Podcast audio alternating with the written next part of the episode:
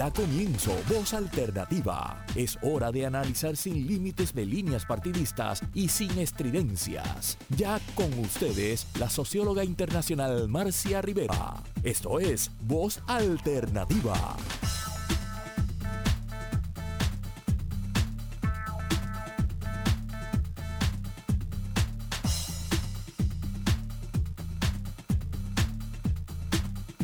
Buenos días por acá. Eh, espero que todas, todos y todos que nos están escuchando en esta mañana estén muy bien.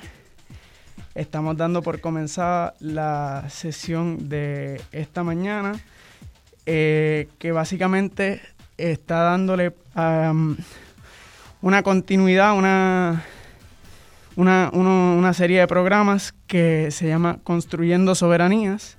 En esta sesión en particular estaremos abordando el tema de la promoción de la salud comunitaria.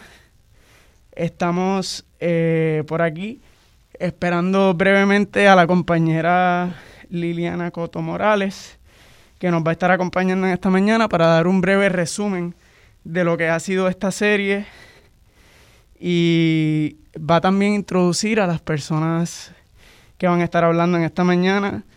Eh, pero para irles adelantando, mi nombre es Alejandro Rodríguez Putnam, represento a la organización Vamos Puerto Rico y también trabajo en el Centro de Preparación en Salud Pública de la Universidad de Puerto Rico, en la Escuela Grado de Salud Pública.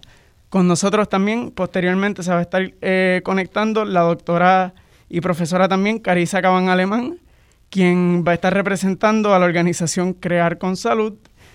Eh, posteriormente se va a estar también conectando el doctor Ralph Rivera Gutiérrez, profesor de la Escuela de Grado de Salud Pública de la Universidad de Puerto Rico, el recinto de Ciencias Médicas, y también el doctor Ramón Rodríguez Ramos y eh, Virgen Ramos, que van a estar hablando un poco sobre la Asociación de Consultorios Médicos Comunitarios.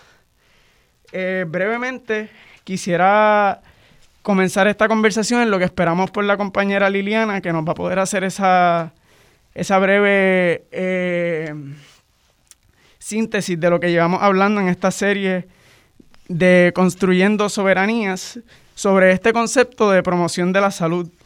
Eh, básicamente, ¿qué hablamos cuando queremos abordar la promoción de la salud como un nuevo paradigma en la salud pública? Pues básicamente esto pretende hacer prevalecer a la salud sobre la enfermedad.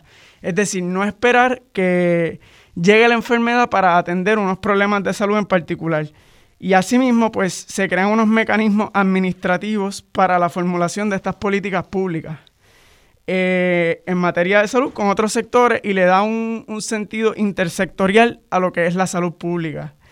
Em, para ir un poco también abordando sobre este tema, pues quisiera eh, comentar que estimula la participación ciudadana en la promoción de la salud, es decir, que las personas tomen ese control por su cuenta.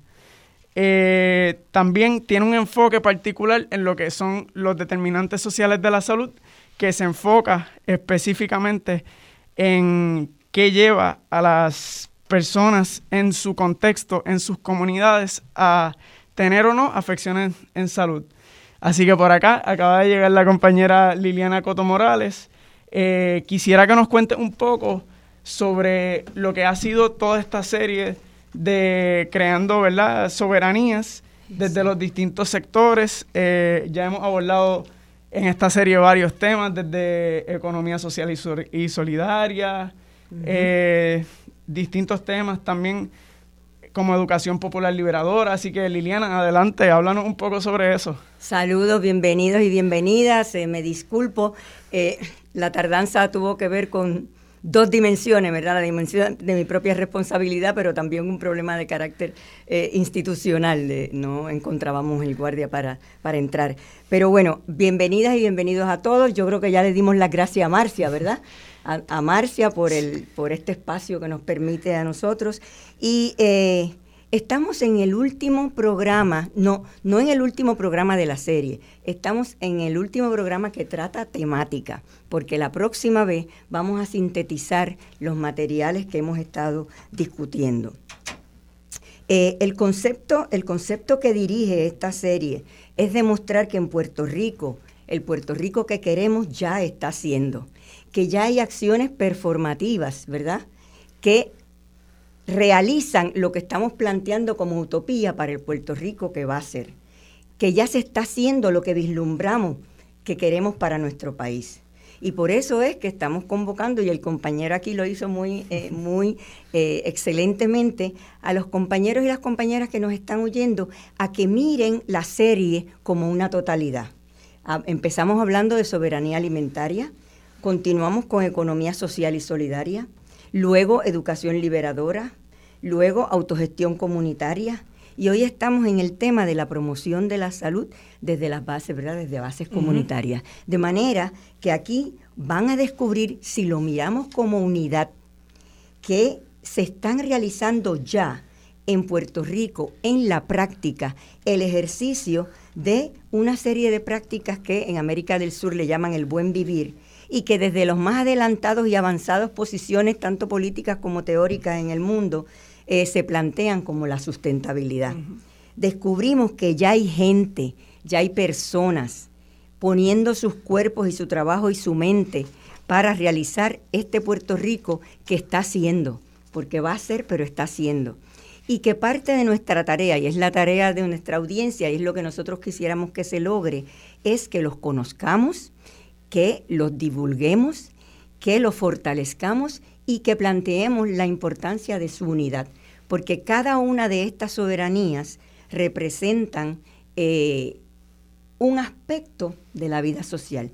Y quería antes, ¿verdad?, en esta introducción, señalar una cosa bien interesante para el público que nos escucha, y es que empezamos con soberanía alimentaria y estamos terminando con las prácticas de soberanía de salud.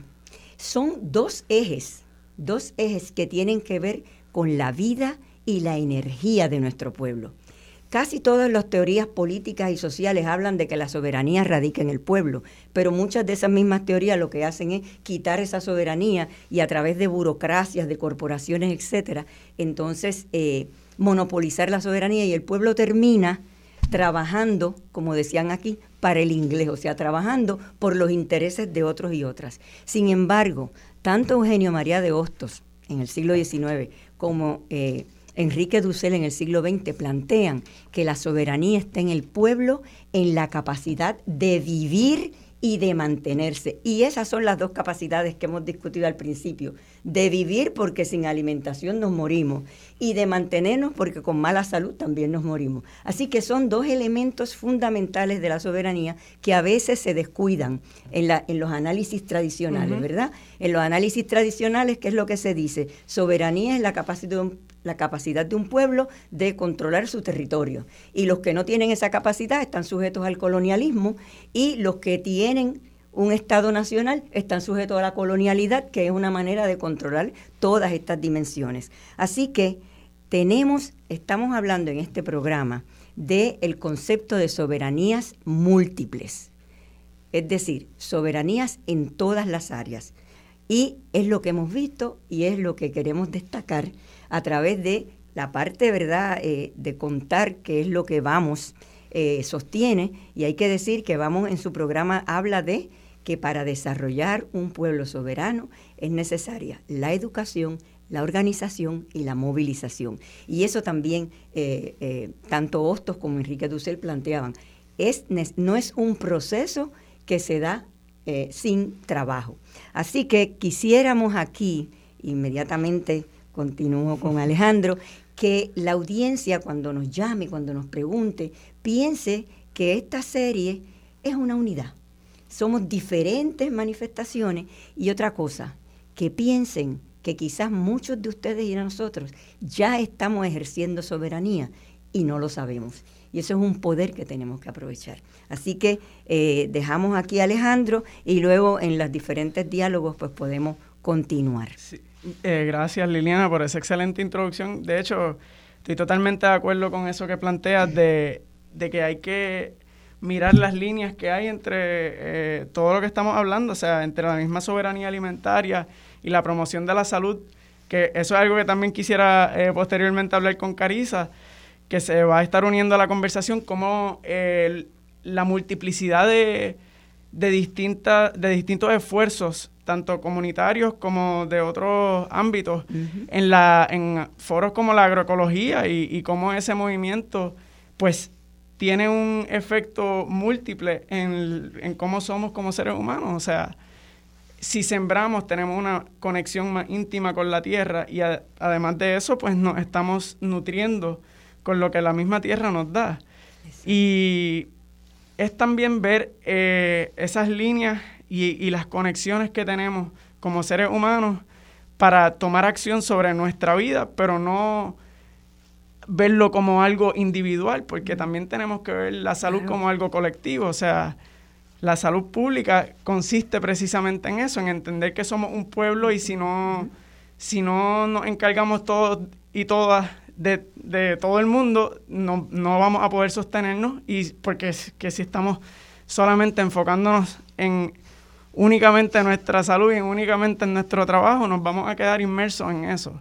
Y como pueblo, o sea, hemos tenido múltiples manifestaciones de, de cómo ejercer esa soberanía. Yo creo que es bien importante, incluso eh, lo reflexiono en términos de lo que pasó después de María y, y cómo en Puerto Rico importamos cerca del 85% de lo que consumimos.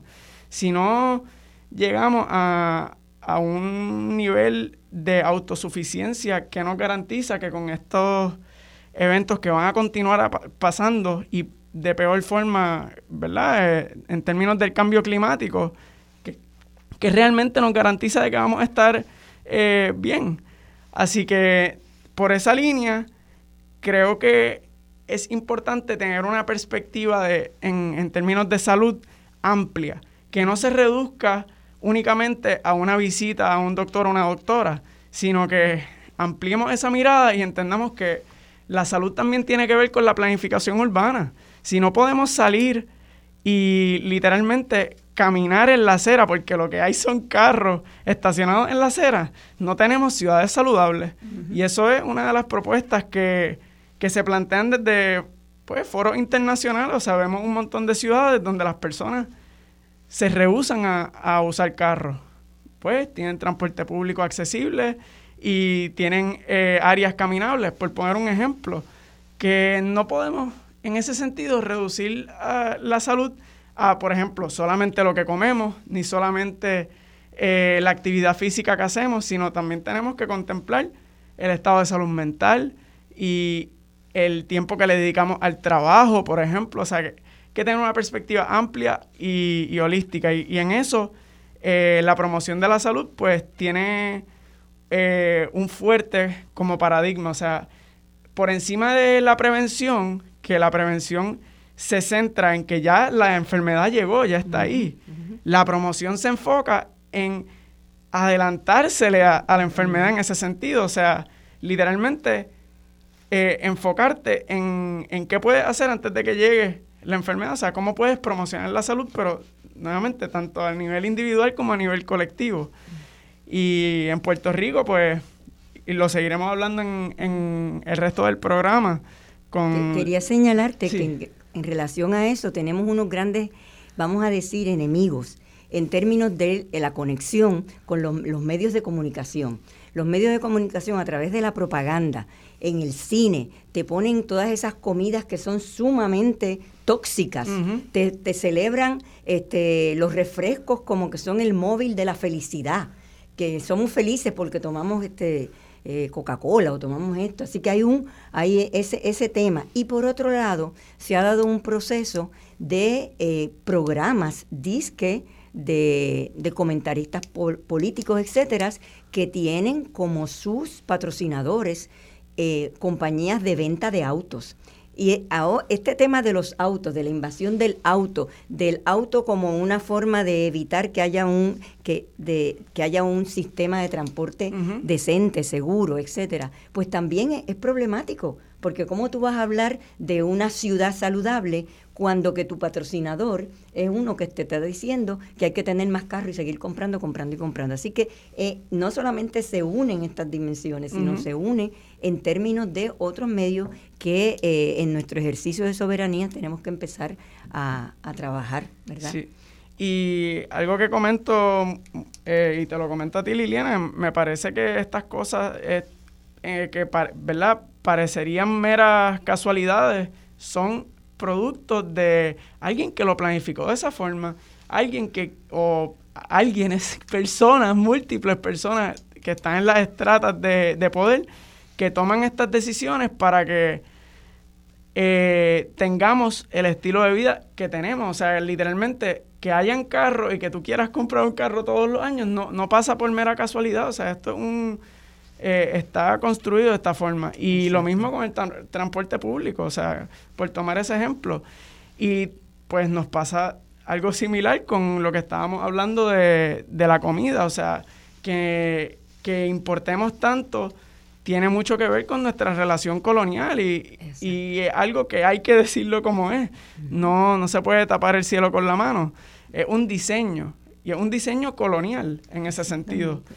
Eh, quisiera saber si tenemos a la compañera Carisa. Carisa, sí. Eh, nos dejan saber porque ella nos va a contar un poco sobre su experiencia en la organización Crear con Salud que son un colectivo de psiquiatras comunitarios y comunitarias que realmente están haciendo un excelente trabajo y Carisa también eh, forma parte del Círculo de Salud de Vamos, que estamos organizándonos, haciendo muchas iniciativas eh, en torno a, tener conversaciones críticas sobre el mismo sistema de salud que tenemos en Puerto Rico y cómo pues es, multidimensional, o sea, está... Eh, lo podemos ver en múltiples dimensiones de nuestras vidas, cómo el, acceso o el no acceso afecta a una persona o a múltiples personas. O sea, y en lo que Carisa nos llama, eh, quizás tú puedes darle a la audiencia algunos de los puntos de este plan, eh, de este trabajo del Círculo de Salud de Vamos. Eh, sí. En lo que hacemos la conexión. Claro que sí. Inicialmente, como parte del círculo, de los esfuerzos del Círculo de Salud, estamos eh, para adelantar, porque todavía no, ha ocurrido el lanzamiento oficial, pero estamos muy entusiasmados con esto, eh, organizándonos como parte de la participación eh, en la organización Catalyst 2030, que es una, básicamente una organización sub, eh, ¿verdad? que subyace de, la Organización de las Naciones Unidas, que se enfocan en trabajar en los 17 Objetivos de Desarrollo Sostenible, que ¿verdad? hay objetivos que van desde agua limpia y saneamiento hasta objetivos eh, tan amplios como el fin de la pobreza, o sea, erradicar la pobreza. Y todos estos objetivos tienen la idea y la intención de poderse cumplir para el 2030, obviamente tomando en consideración la realidad eh, de Puerto Rico, de políticas neoliberales y de austeridad que un poco contrarrestan ese modelo. Pero desde Vamos entendemos que hay otras formas de, vivir, hay otras formas de desarrollarnos y, nada, eh, entiendo que ya tenemos a Carisa ahí en la línea, así que... Bienvenida, Carisa. Bienvenida, ¿cómo estás? ¿Me pueden escuchar? Buenos días. Sí. Buenas. Ok, hola, hola. Este, un placer estar aquí con ustedes. Sí, estoy. ¿Me pueden escuchar todavía bien? Sí, te escuchamos. Eh, Perfecto. Carisa, cuéntanos un poco sobre eh, el esfuerzo eh, de crear con salud y también te quiero hacer una pregunta subsiguiente, pero nada, cuéntanos un poco primero sobre crear con salud. Ok, con mucho gusto, sí.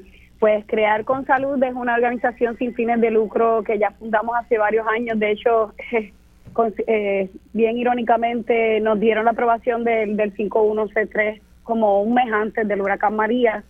Ya habíamos tenido eh, una serie de actividades para prácticamente educar a Puerto Rico y tratar de llevar información sobre qué consisten los servicios, en qué consisten los servicios de salud mental y tratar de disminuir el estigma que pues que todavía existe en cuanto a buscar ayuda y a, aceptar cuando tenemos que, que pues recurrir a, tratamiento o a, decir que no nos sentimos muy bien. Entonces empezamos así y nos desarrollamos un poquito más después del huracán en, en cuanto a otro, otro tipo de, pues, de servicios a la comunidad. Nuestra meta principal es utilizar nuestro conocimiento este, para apoyar y llevar a cabo actividades educativas que concienticen al público sobre la salud mental.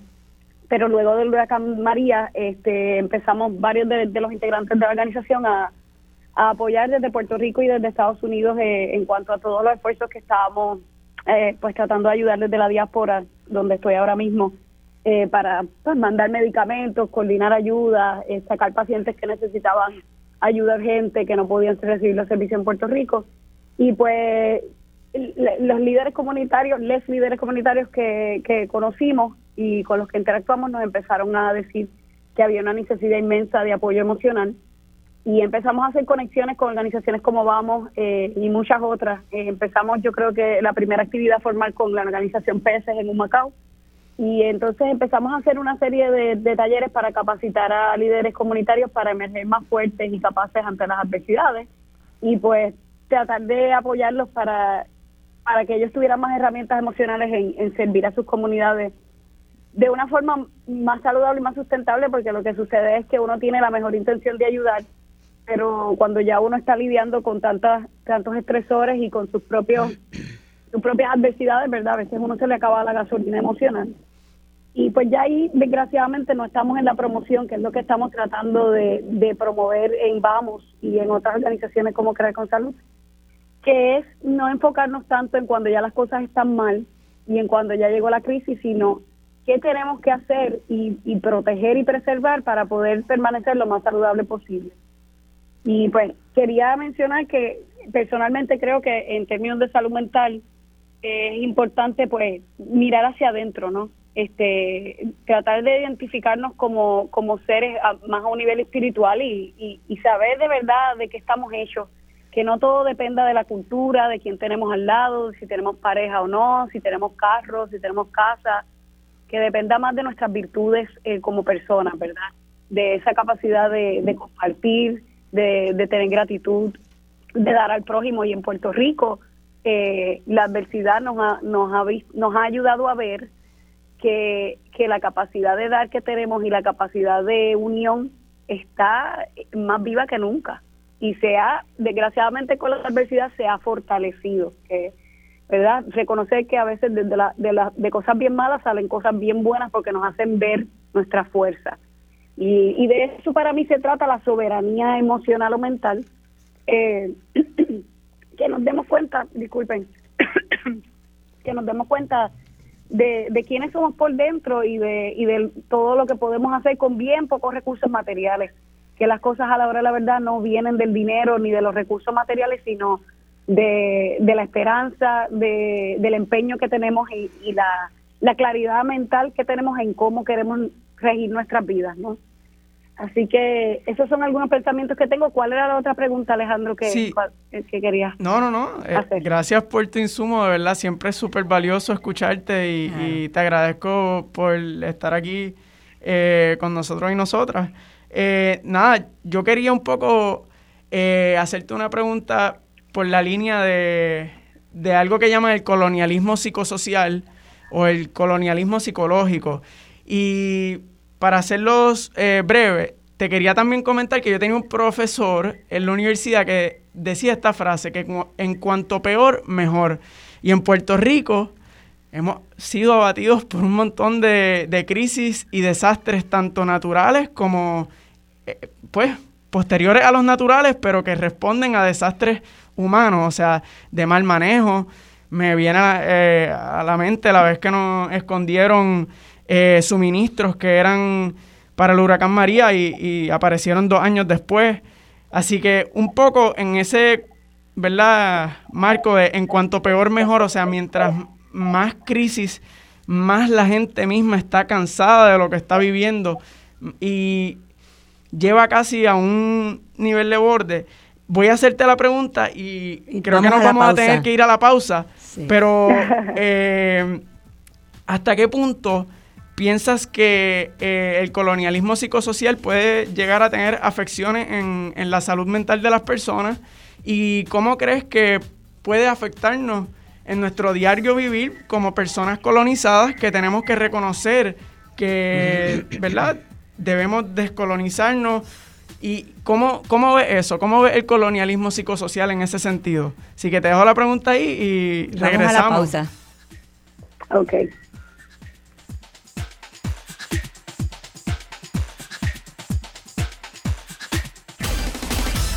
Alternativa por Radio Isla 1320. Saludos, amigas y amigos. Eh, bienvenidos y bienvenidas a aquellos que están entrando en la segunda parte de nuestro programa. Estamos hoy trabajando el tema de eh, la salud comunitaria, ¿verdad? De, de la promoción de la salud comunitaria en, en Puerto Rico. Ya hemos discutido un poco todo este concepto que tenemos de la multiplicidad de soberanías. Tuvimos una, una discusión por el compañero Alejandro de qué son los metas de Vamos con relación a este tema, que es, una, eh, es buscar la prevención además de la sanación. Y también mencionamos el hecho de que para que un pueblo sea soberano tienen que darse procesos de educación, organización y movilización.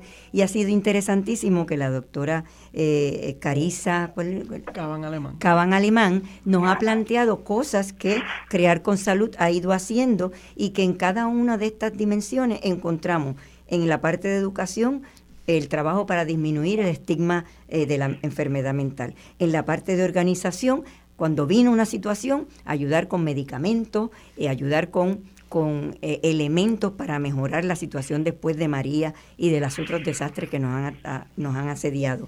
Y en términos de las conexiones, este tema de los talleres y de trabajar con una organización que está fundamentada en el tema de la colaboración entre organizaciones. Así que tenemos ya un ejemplo de lo que estamos haciendo. Nos habíamos quedado... Eh, con el compañero Alejandro que le hizo una pregunta a Carisa y ahora procedemos a que se repita la pregunta y entonces Carisa nos interprete. No se vayan, no se vayan, que el programa de hoy está muy interesante. Sí, muy brevemente yo eh, quería preguntarle a Carisa cómo ella ve eh, lo que conocemos como colonialismo psicosocial, es decir, cómo el colonialismo puede tener efectos en las personas tanto individualmente, ¿verdad? Como personas colonizadas que somos, eh, como a nivel eh, de sociedad. Así que por esa línea, eh, Carisa, quería tener tu insumo. Cuéntanos, ¿qué piensas sobre esto?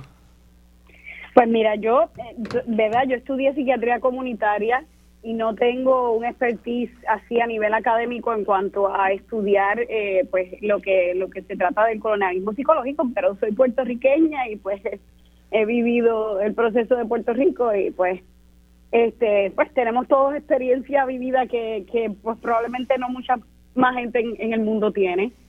En mi, en mi, en mi opinión personal, yo no me defino como una persona colonizada y pienso que es saludable eh, hacer la distinción entre un sistema sociopolítico y económico que se basa en el colonialismo y en el capitalismo a veces un poco descontrolado este y, y este no que nosotros somos colonizados. Ahora claro en la mente de las personas se crean pensamientos que son influenciados por lo que lo que vive la persona verdad por las por las experiencias que tiene los traumas las circunstancias de su vida.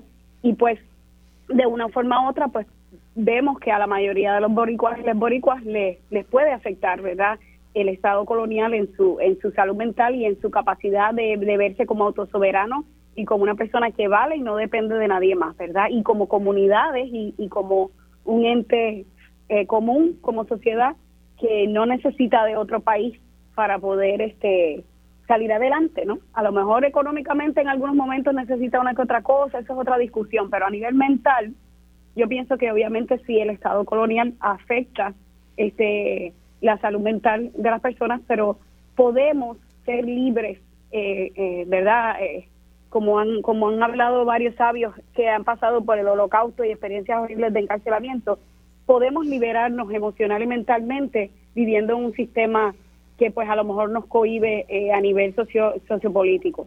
Esa es mi opinión personal. Lo que pasa es que hay que trabajarlo y hay que aprender a quererse, a autorrespetarse, a valorarse y entonces a salir de esas gringolas, ¿verdad? Que a veces las, algunos sistemas nos quieren nos quieren poner para que no veamos más allá. Eso es lo que yo te diría en cuanto a eso. Gracias. Mi opinión personal. Sí, gracias, Carisa. Siempre eh, yo estoy súper de acuerdo con lo que planteas.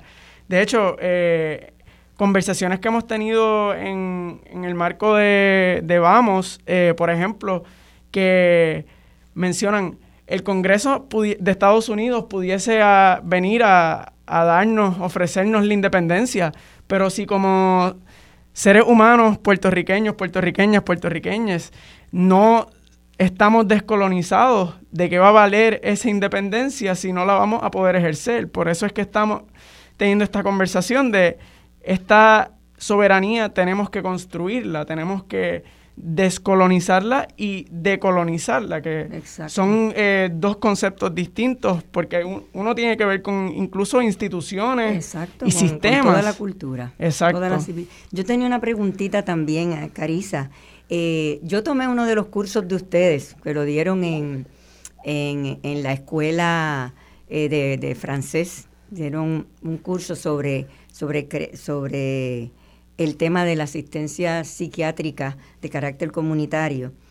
Y me interesaría saber cómo fue que desde Crear en Salud se plantearon la deseabilidad de trabajar en el contexto de Vamos.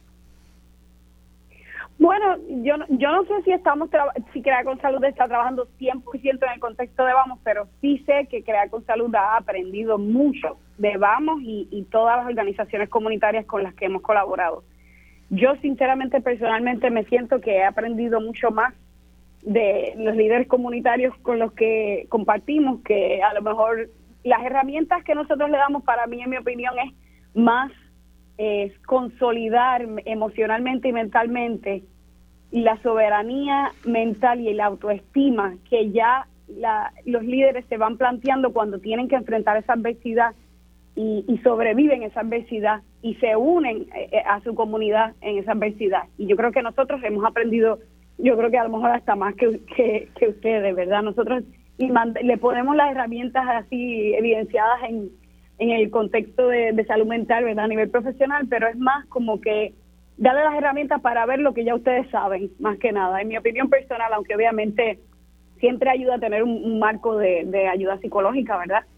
eh, así que en términos de nosotros, eh, el proceso que nosotros hemos pasado para mí ha sido bien especial porque pues nos dimos cuenta de, de que en esa forma íbamos a ser más efectivos que haciendo programas de radio, hablando de de los servicios de salud mental y por qué son importantes, o hablando de diagnóstico, o hablando de tipos de tratamiento, que también lo hacemos, ¿verdad? Porque es necesario, también le hemos hecho talleres a hemos hecho talleres a personas que son que, que responden en las ambulancias, talleres a otras especialidades de salud eh, de salud que quieren saber más cómo cómo lidiar con, con los problemas de salud mental que afrontan sus pacientes, ¿no?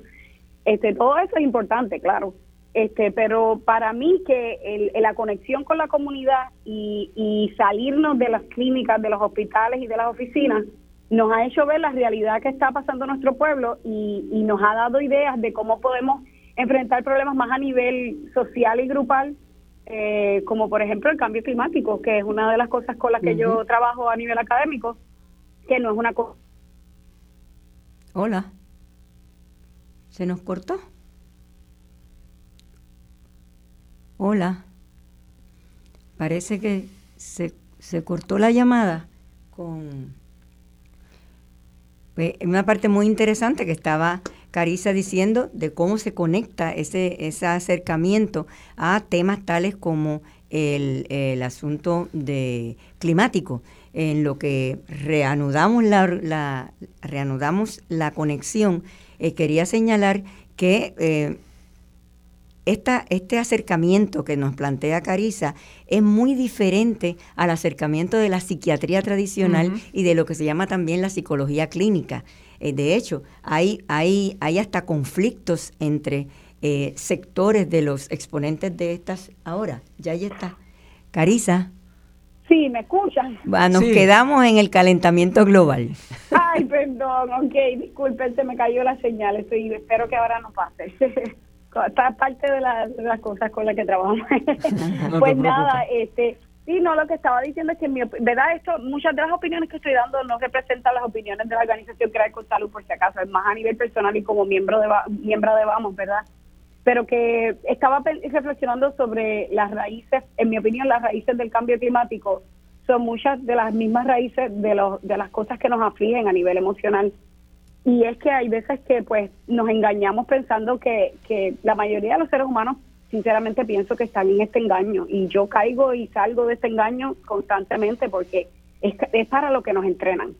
eh, no sé si es solamente como que el sistema, pero también culturalmente como que el mundo se ha, se ha creído la falacia de que, de que la felicidad viene de afuera, ¿no? Y viene de hacer cosas este, y de adquirir posesiones. Y pues eh, yo pienso personalmente que cuando nos damos cuenta que ya tenemos todo lo que necesitamos para ser felices y que la, la felicidad es, una decisión, ¿verdad? Que tenemos que trabajar y cultivar y que pues da trabajo a veces, pero está en nosotros y este pensar más en cómo ser las personas que queremos ser en vez de hacer todo lo que nos dicen que tenemos que hacer para ser felices.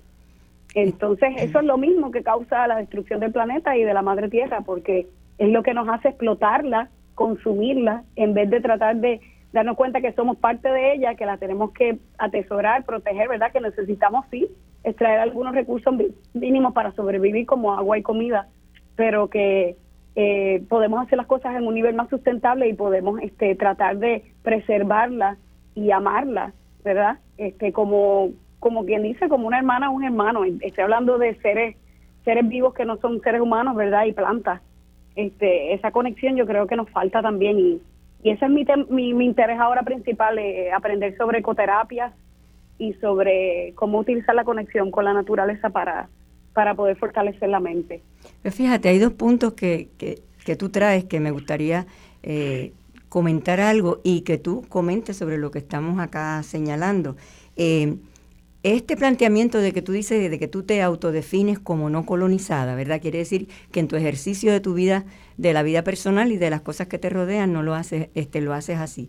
Una de las riquezas que yo encuentro de esta, de este concepto de la colonialidad, que en cierta medida indirectamente Alejandro y tú los han presentado, es que nos está diciendo que el colonialismo fue aquel evento que hizo que unos países poderosos destruyeran prácticamente, o sea, destruyeran prácticamente poblaciones. Y fíjense qué interesante que la idea del conquistador es eliminar a las poblaciones, porque mientras existan hay la posibilidad de, de recuperación. Ese es un punto.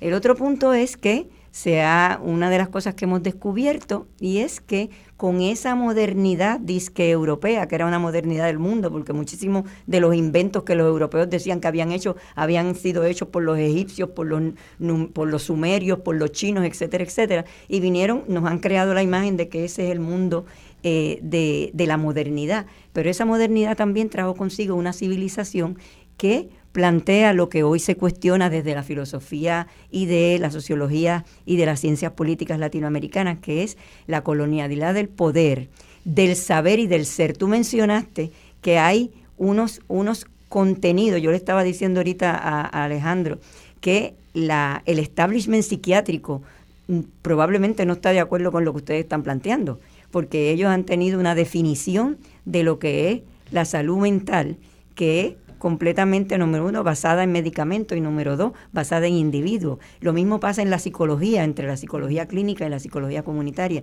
De manera que esa colonialidad del ser tiene que ver mucho con la colonialidad del saber. Es decir, que ha habido una descalificación de cualquier saber que no sea este saber tradicional y que eh, hemos visto que nos, minimiza. Eh, y finalmente, es esa, esa afirmación de nuevas formas de, de, prácticas de salud y de reconocer saberes ancestrales, saberes de nuestros pueblos que fueron convertidos en folclor o en superstición. Es, es, también muy importante dentro de este esquema, porque ¿qué dice Boaventura de, de Sousa Santos que lo que se hizo fue un epistemicidio para la audiencia. Episteme quiere decir conocimiento, es un eh, homicidio de los conocimientos ancestrales y al convertirlos en superstición o en folclore, los minimizan y los invisibilizan. Y una de las cosas que estos acercamientos que tú planteas de ya mirarnos como eh, eh, fuera de esos esquemas de colonialidad institucional eh, del ser, es empezar a decir, no, si aquí también hay sabiduría y nosotros tenemos sabiduría en nuestro DNA, eh, Así que en ese contexto te quería preguntar, ¿ha habido relación, ha habido conversaciones con gente del establishment psiquiátrico en términos de, la, de, de los planteamientos que están haciendo ustedes o se han mantenido en su propio canal? Bueno, en mi mundo, ¿verdad? Que yo estoy más en la psiquiatría comunitaria, tremenda pregunta, eh, y eso es un tema bien, bien importante. Yo te puedo decir que personalmente, lo que yo acabo de decir de la conexión con la naturaleza, yo lo he internalizado más buscando conocimiento indígena. Aquí en Estados Unidos, que todavía quedan poblaciones indígenas, este, pues finalmente yo veo que en la, en la, en las ramas de la salud mental se está reconociendo la importancia de las tradiciones y las costumbres de las poblaciones indígenas y se está buscando conocimiento de ellos y se le está dando más espacio para para que, que pues aprender de ellos contra toda la opresión sistémica que, también influencia en la academia. Valor, lo que tú quieres decir que se le está dando valor. Sí, por, yo trabajo con el Climate Psychiatry Alliance y con una una eh, coalición de residencia internacional que trabaja con específicamente cómo el cambio climático afecta a la salud mental.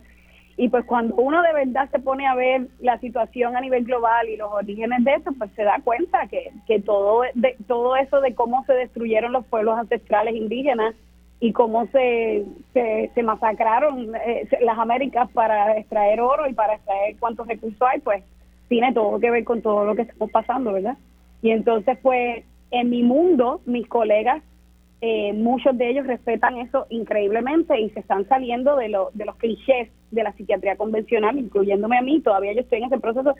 Sinceramente, estoy pasando por uno de esos momentos en que, pues, eh, ese, esa, esa, esa descolonización eh, a nivel académico y, este, ese proceso de tratar de ver la realidad como es yéndome en contra de muchas de las cosas que aprendí, pues este, a veces me afecta un poquito sinceramente mi salud mental, pero es parte de la, de la lucha y el proceso que uno tiene que pasar para seguir creciendo. Este, sí, es parte de la decolonización. y en esas estamos la mayoría de los psiquiatras que, que de verdad les importan sus comunidades y que son la mayoría.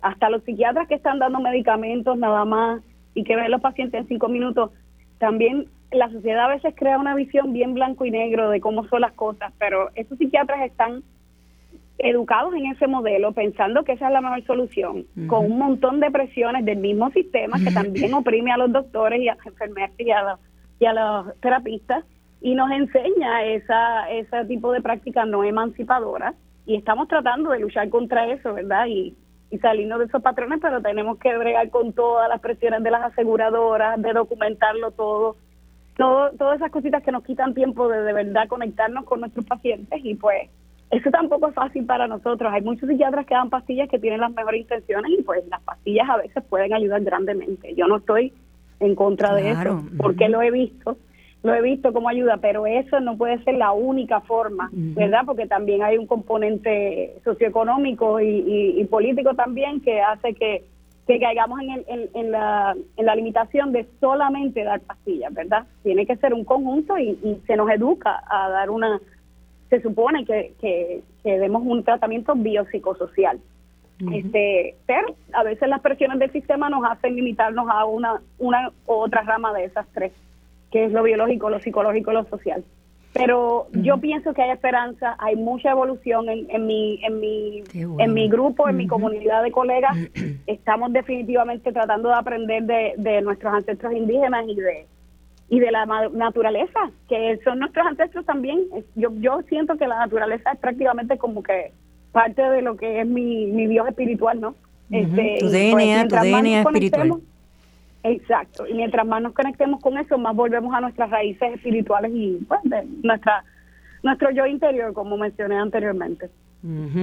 Eh, fíjate que lo que estás planteando tiene mucho que ver con la, la crítica a la modernidad, porque nos vendieron la modernidad como la autora de tantas cosas positivas y una de ellas que no era positiva, además de la esclavización de la gente, además de la eliminación de los pueblos, además de eh, toda otra serie de ideologías racistas, ¿verdad? Está esa ruptura con la naturaleza.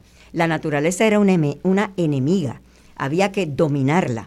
Y en ese sentido, pues entonces fuimos perdiendo esa conexión con la naturaleza. Y por eso es que eh, hay esa canción que canta Roy Brown de aquel jefe indio que le dice al presidente, ¿cómo me van a decir que se van a llevar mi tierra si mi tierra soy yo también, verdad?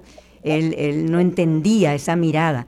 Así que es bien importante que vayamos viendo que dentro de este proceso, que estoy maravillada con lo que dices, porque la psiquiatría está mucho más cerca de lo que tradicionalmente se le llama la ciencia dura de ciencias naturales, ¿verdad? Y siempre la, las ciencias naturales han mirado por encima del hombro a nosotros los científicos sociales, porque no practicamos la ciencia dura y defendíamos las metodologías cualitativas, etcétera, etcétera. Pero el hecho de que este proceso de cuestionamiento, al igual que en la física, se esté dando también en esa área, me llena, me llena de mucha esperanza. Y quería comentarte que nuestro Eugenio María de Ostros siempre decía, eh, la independencia política no garantiza la emancipación mental.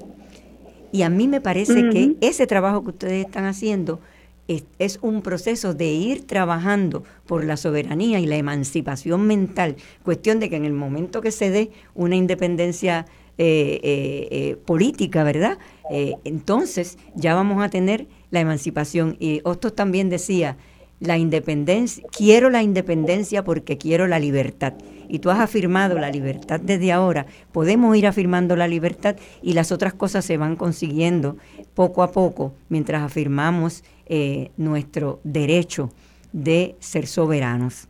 Así que realmente me, me, emociona mucho que haya ese diálogo dentro de, de tu disciplina y ese reconocimiento de los valores de, saberes que fueron asesinados a través del proceso de la colonización y luego de la colonialidad.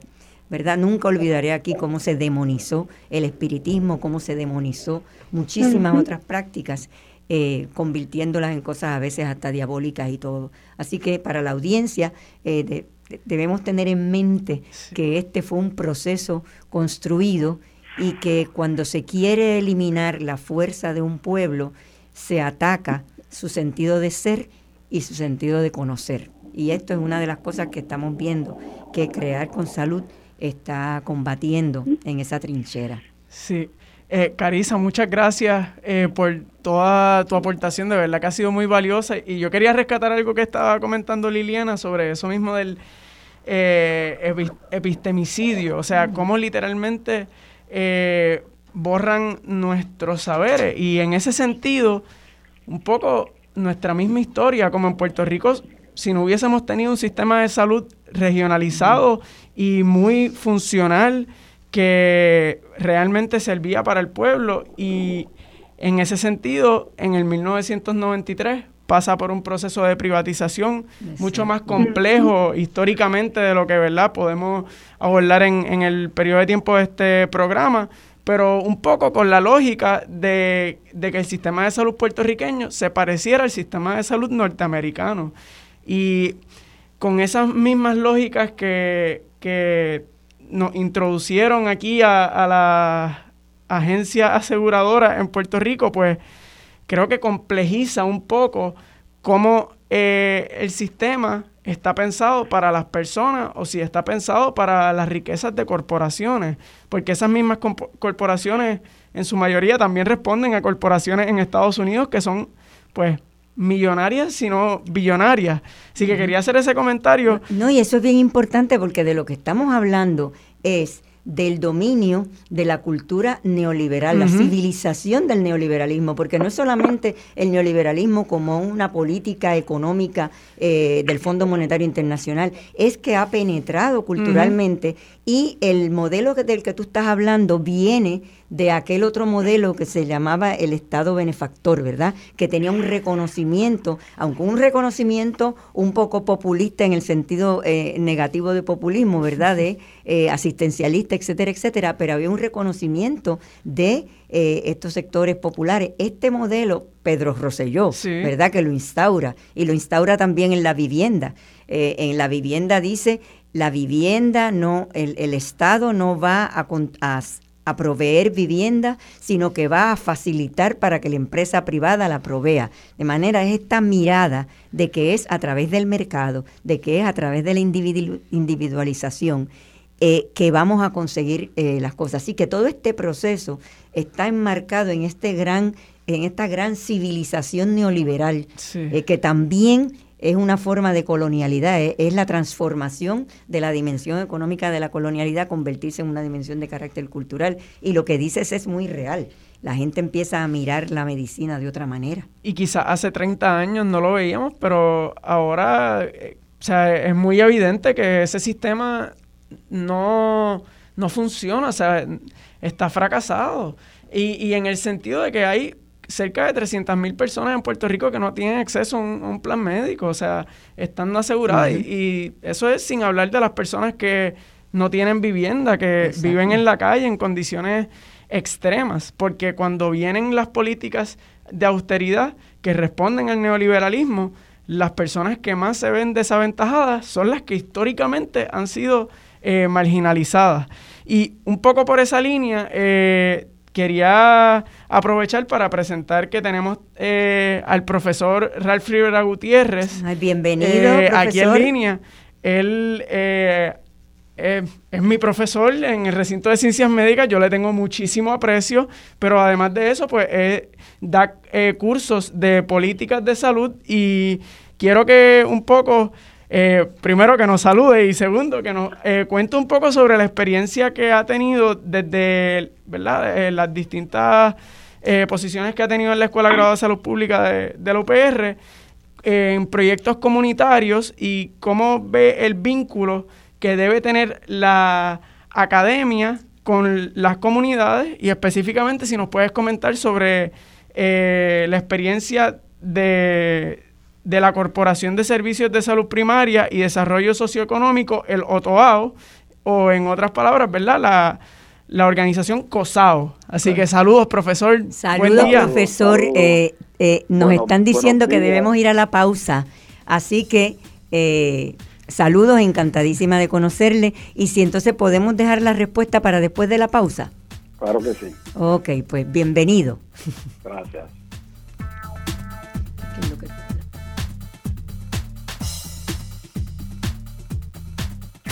Radio Isla Móvil, descárgala ya. Ya estamos de regreso al análisis de los temas que te interesan. Escuchas Voz Alternativa por Radio Isla 1320. Saludos amigos y amigas, estamos entrando en la tercera parte de este su programa. Hemos estado discutiendo el tema de la salud desde la perspectiva comunitaria. Hemos hablado de la perspectiva de Vamos como organización y productora de esta serie y también tuvimos eh, el privilegio de dialogar con la doctora eh, Carisa Cabán Alemán, quien nos ha presentado toda una mirada de lo que es la, psiquiatría, la psiquiatría comunitaria y la organización eh, que ella eh, que crearon un grupo de jóvenes que se llama eh, Crear con Salud. Y una de las cosas que hemos descubierto ahí es que este diálogo de saberes, ¿verdad? Desde diferentes perspectivas, enriquece la producción de conocimiento y ahora vamos a continuar incentivando este diálogo, este diálogo de, saberes con el profesor Ralph Rivera Gutiérrez de la Escuela Graduada de Salud Pública. Buenas, buenos días, profesor. Buenas tardes, buenas tardes ya. Eh, ya es tarde, ¿verdad? ya son las 12, sí. Muchas gracias por la, invitación. Eh, un honor tener la oportunidad de compartir con ustedes su radio audiencia. Eh, una conexión muy particular aquí. Alejandro ya mencionó porque yo soy su profesor eh, y compañero de trabajo, pero también fue profesor de, de Cariz hace muchos años cuando estaba en su cuarto año de medicina. Y cuando le escucho hablar, tengo que decir que me emociona mucho y, y pues pienso que posiblemente pues puse mi granito de arena. Qué bueno, ¿verdad? Qué bien se siente. Espectacular. No, es espectacular. Y usted la vi ayer en la reunión de la APU, no la conecté con este programa, pero nos cruzamos brevemente eh, durante el almuerzo de ayer en, allá en, el, en la ah, Ya sé. Sí, pero conectamos muy bien sin saber que estábamos conectados. Correcto, correcto. Y bueno, para tratar de responder a, esa, pregunta extraordinariamente amplia que me, eh, me plantea eh, Alejandro, pues yo creo que, es importante comenzar aclarando lo que es el campo de la salud pública, porque mucha gente tiene dificultad en entender ese concepto y creo que, es importante que entiendan que el campo de la salud pública es la respuesta organizada de una sociedad dirigida a promover, mantener y proteger la salud de las comunidades y de las poblaciones eh, además de prevenir enfermedades, lesiones e incapacidades en la comunidad. Así que en ese sentido, pues de eso es de lo que se trata, es lo que hacemos desde un abordaje eh, intermultidisciplinaria en, en, la salud pública. Y entonces, pues eh, yo abogo por un rol muy particular en términos de nuestro trabajo comunitario, He trabajado desde múltiples niveles en términos de como profesor, como director de departamento, en un momento como decano de la escuela, abogando por un rol que, que yo creo que, que, podría llamar activista académico. Yo creo que, que, toda la facultad de la Escuela Graduada de Salud Pública debería de, de, mirar ese rol y tomar ese rol de activista académico. Y básicamente, pues según mi entendimiento y mi experiencia, eso significa pues que yo tengo un pie en la académica, en la academia y otro pie en las comunidades. Para mí eso es lo que es ser un activista académico, que básicamente pues somos un puente, o por lo menos yo he tratado de ser un puente progresista, por no decir izquierdista, cuando uno lo pone en un contexto y del continuo de ideología política, pues eh, ser un puente entre esos espacios asimétricos no es, la praxis, es poner esa teoría en práctica, es crear sinergia entre la teoría y la práctica, eh, pero básicamente pues significa que pues nosotros que desde la academia con nuestros eh, nuestros privilegios estamos al servicio de la comunidad y, y no al revés, o sea que que en muchas de las colaboraciones entre la academia y la comunidad eh, la comunidad pues básicamente son sujetos de estudio, sujetos de investigación eh, y no protagonistas de su, de su realidad. Y pues cuando hacemos ese abordaje de esa perspectiva eh, de un académico activista o activista académico, pues para mí es que nosotros podamos trabajar sirviendo a esa comunidad. Tenemos un peritaje muy particular, nosotros podemos aportar, eh, nosotros tenemos pues, un conocimiento científico sobre salud comunitaria, en mi caso, organización, gerencia y planificación comunitaria, apoderamiento comunitario y organizacional, promoción de salud, educación en salud, por hablar de las múltiples disciplinas de la salud pública y que mis colegas de, de la Escuela de Salud Pública pues podemos contribuir a una comunidad, pero también tenemos pues las destrezas técnicas que, serían pues destrezas de redactar propuestas, de preparar presupuestos, de contribuir a la planificación comunitaria, tenemos las destrezas de análisis estadístico, análisis financiero y todo ese andamiaje y todas esas herramientas cuando se trabajan eh, con humildad y se trabajan con la perspectiva de que estamos sirviendo a la comunidad, me parece que pueden abonar mucho. Yo a mis estudiantes siempre les he dicho que hay tres destrezas muy importantes, esenciales para el trabajo comunitario. Y son, uno, escuchar, dos, escuchar y tres, escuchar. Y, y, básicamente tratando de hacer énfasis que pues sí, nosotros tenemos un peritaje, tenemos un conocimiento científico, eh, cuando yo voy a entrar a una comunidad muchas veces miro el perfil de esa comunidad si existe tal cosa, eh, pero ese perfil no necesariamente me va a decir cuáles son las prioridades de esa comunidad. Un ejemplo que voy a usar, que hace 20 años eh, comencé, bueno, ya hace más, 26, 27 años comencé a trabajar con una comunidad, la comunidad de la península cantera, por usar un ejemplo bien concreto, y había visto los datos sobre esa comunidad y entre esos datos pues estaba eh, un alto, un nivel de, de embarazo entre de los, las adolescentes altísima. Y pues claro, pues para mí, en términos como salubrista, como investigador, como científico, pues, pues tengo, hago nota mental de esa realidad. Cuando yo tuve reuniones con esa comunidad, habían 40 otros asuntos de prioridad para esa comunidad. Así que yo como saludista y que estaba escuchando, escuchando, escuchando, yo no planteé eso, el asunto de esa estadística, hasta muchos años más tarde, cuando ya habíamos, ya se había desarrollado mucha más confianza, eh, y entonces donde yo me sentía que yo podía traer ese asunto y que me iban a escuchar eh, y que iba a poder hacer una aportación en ese diálogo. Pero ciertamente nuestro rol eh, esencial y crítico es poder escuchar a la comunidad, entender, nadie conoce mejor eh, Alejandro tu cuerpo que tú mismo. Pues entonces, pues nadie conoce mejor la realidad y la salud de una comunidad que los mismos residentes de esa comunidad y pues nosotros tenemos que aprender a hacer las preguntas correctas y escuchar a las personas para poder ubicarlos y, poder apoyarlos con, nuestro conocimiento científico como también con nuestras destrezas eh, técnicas que ya mencioné. Eh, preguntaste sobre COSAO, creo que es un excelente ejemplo de colaboración, porque pero también debo de, aclarar que tanto yo como muchos de mis colegas eh, de, la Facultad de, la Escuela Graduada de Salud Pública, pues eh, eso es el pan nuestro de cada día, servir y trabajar con, con las comunidades. No necesariamente todo el mundo con la perspectiva mía particular, como le digo, con una visión progresista eh, y con un, abordaje muy particular de las comunidades, pero básicamente trabajar con comunidades es eh, gran parte de lo que hacemos en la salud pública.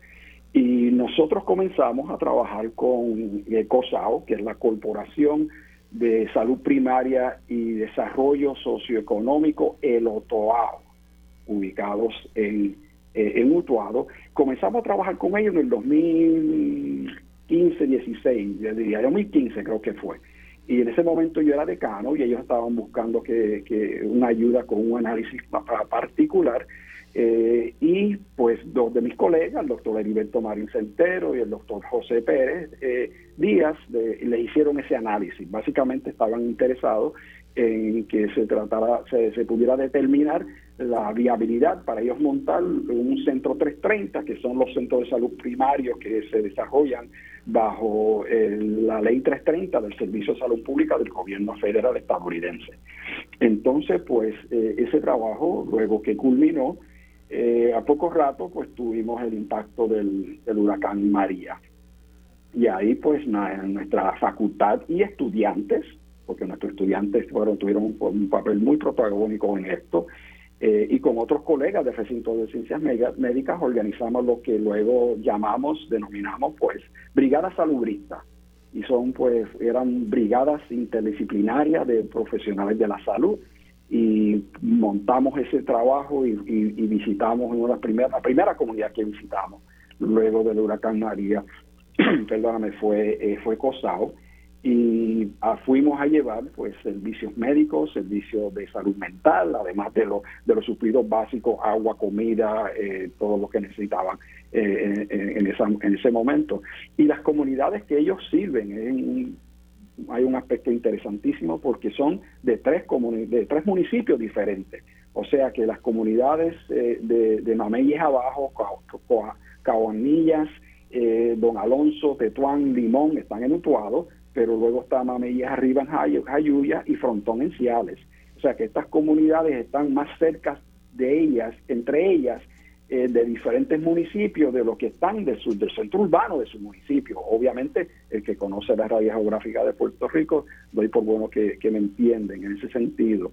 Y entonces, pues, eh, pudimos trabajar con ellos, desarrollamos nuestro modelo de trabajo de una entidad que posteriormente llamamos e incorporamos como brigada salubrista y luego de durante esos próximos meses pues visitamos a muchas comunidades eh, particularmente en las montañas en Puerto Rico. Yo tengo una, una, trayectoria de trabajo comunitario de sobre 30 años y casi siempre todos mis proyectos y trabajos habían sido dirigidos a áreas urbanas, así que esto fue un cambio interesante para mí de, de mucho aprendizaje y crecimiento también de enfrentar los, los retos que se que se manejan ya en, en las montañas en Puerto Rico, ¿no? Y, las barreras que, que crean las distancias y las dificultades que, crean la, la distancia. Eh, luego, cuando las cosas de María y el, responder a la emergencia de María fueron bajando un poco, pues seguimos discutiendo con COSAO cómo podíamos apoyarlos. Y eso llevó a la redacción de una propuesta para eh, desarrollar un proyecto de promotoras de salud comunitaria, eh, que lo trabajamos el doctor Pablo Méndez Lázaro, el doctor Heriberto Marín y yo, y con el insumo obviamente de los líderes comunitarios de COSAO, y logramos un financiamiento de unos 500 mil dólares para poder crear este proyecto, para poderle ahí contratar a personas comunitarias, todas las promotoras han sido miembros de la comunidad, y llevamos los pasados tres años y pico, claro, con el reto eh, de la pandemia. Estos pasados dos años, pues eso no fue algo que, habíamos anticipado, pero ciertamente, pues eh, los pasados tres años, eh, cuatro años ha sido, pues, ayudándolos en la implementación de ese proyecto. Así que esto son, y esto pues quiero también puntualizar que es un ejemplo de cómo nosotros como académicos, científicos, podemos aportar al desarrollo y la salud comunitaria.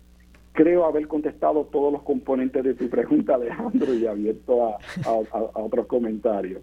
Yo quería comentar, profesor, que lo que usted nos está diciendo eh, encaja muy bien con esta verdad mirada de transformación social que muchísimos investigadores contemporáneos como Boaventura de Sousa Santo nos habla. Por ejemplo, usted menciona eh, esa relación con las diferentes poblaciones que eh, se conoce como diálogos interculturales, porque realmente hay veces que el vocabulario de unos sectores no empata con el vocabulario de otros sectores, sino hay una empatía y una búsqueda de conexión en términos de poder entender realmente lo que es el contexto cultural. Cuando usted dice que solamente un perfil estadístico no dice cuáles son las realidades de una comunidad de carne y hueso, ¿verdad?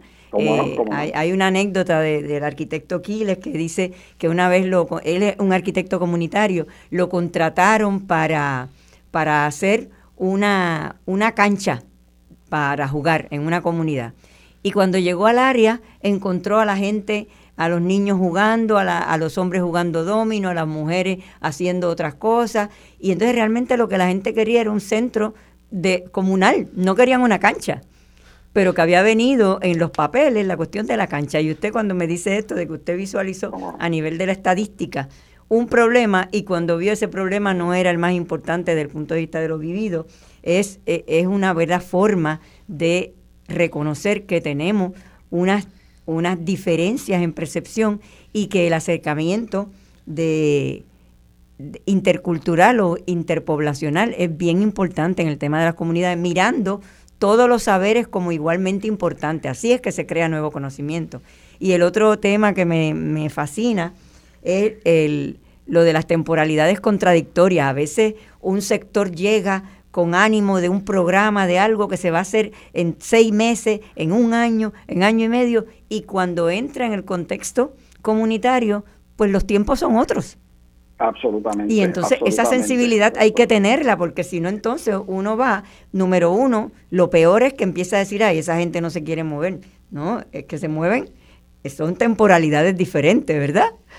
O, Definitivamente. Y, exactamente. en términos de la estadística es como uno pensar que el médico, con todo respeto a mis amistades médicos, ¿no?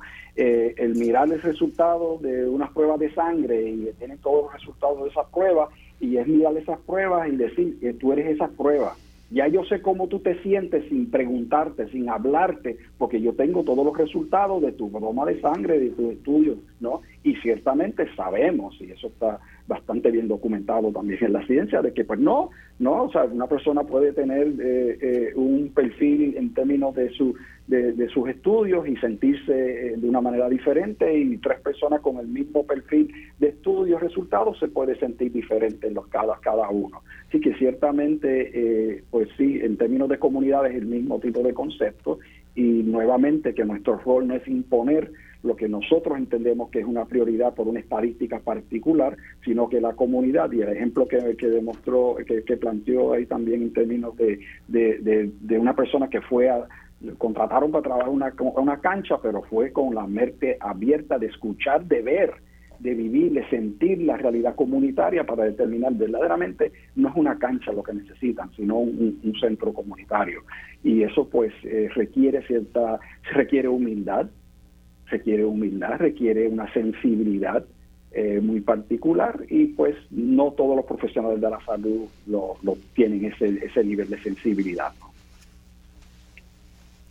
Así, así em, el, ¿tú querías otro comentario? Eh, agradecerle, profesor, por, por contarnos sobre la experiencia que ha tenido, ¿verdad? Desde, desde la escuela, porque yo soy una, soy una de las personas que piensa que, a veces la, academia tiene que integrarse activamente en trabajos prácticos, porque muchas veces eh, muchas cosas se quedan y muchos trabajos se quedan en papel y, se quedan en la teoría. Y, creo que lo que nos ha comentado es súper valioso para que ver, ¿verdad? La esencia que el, el, rol esencial que cumple la Universidad de Puerto Rico en una multiplicidad de trabajos y de comunidades. O sea, una universidad que no podemos tapar el cielo con, la mano, que está sufriendo múltiples recortes presupuestarios, que está pasando por uno de sus peores momentos históricos.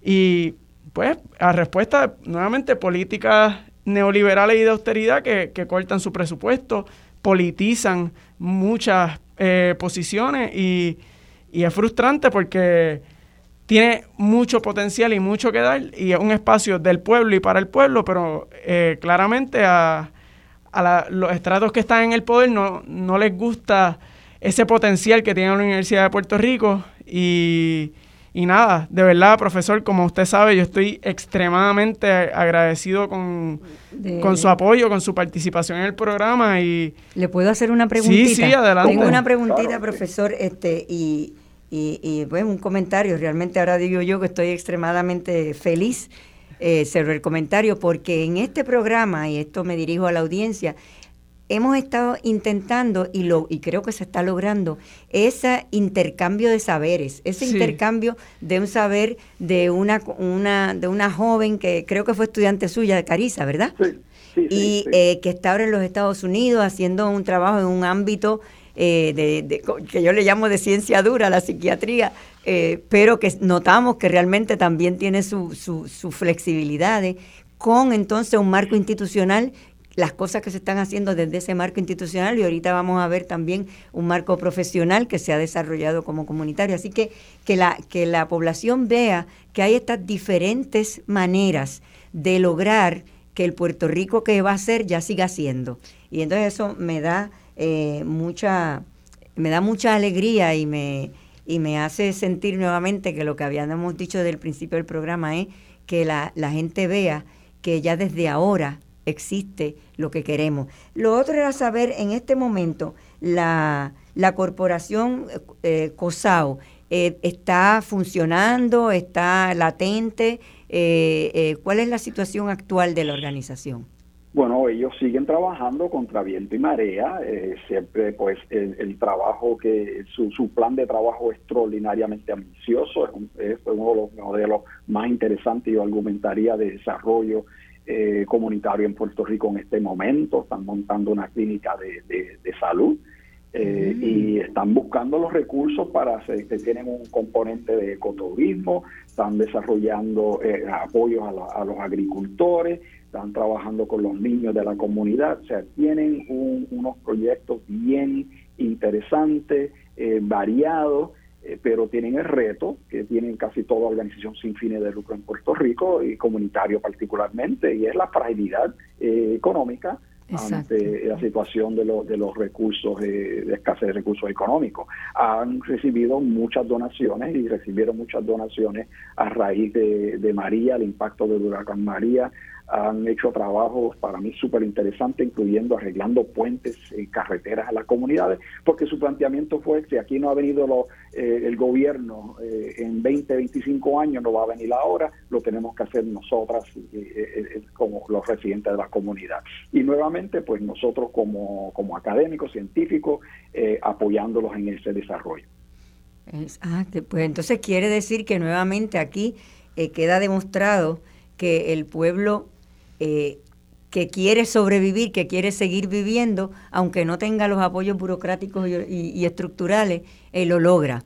Y eso es una de las cosas que es importante para nuestra audiencia, porque ahora con este plan de sustituir nuestra, porque eso sí que es un plan, como dice Alejandro, de ir creándonos condiciones negativas para que nos vayamos del país e irse quedando con nuestro país, eh, no, no, nuestras acciones demuestran que estamos dispuestos a seguir luchando con energía para seguir viviendo y seguir siendo quienes somos. Y eso es otra, otra de las formas de decolonialidad, como decía eh, Carisa.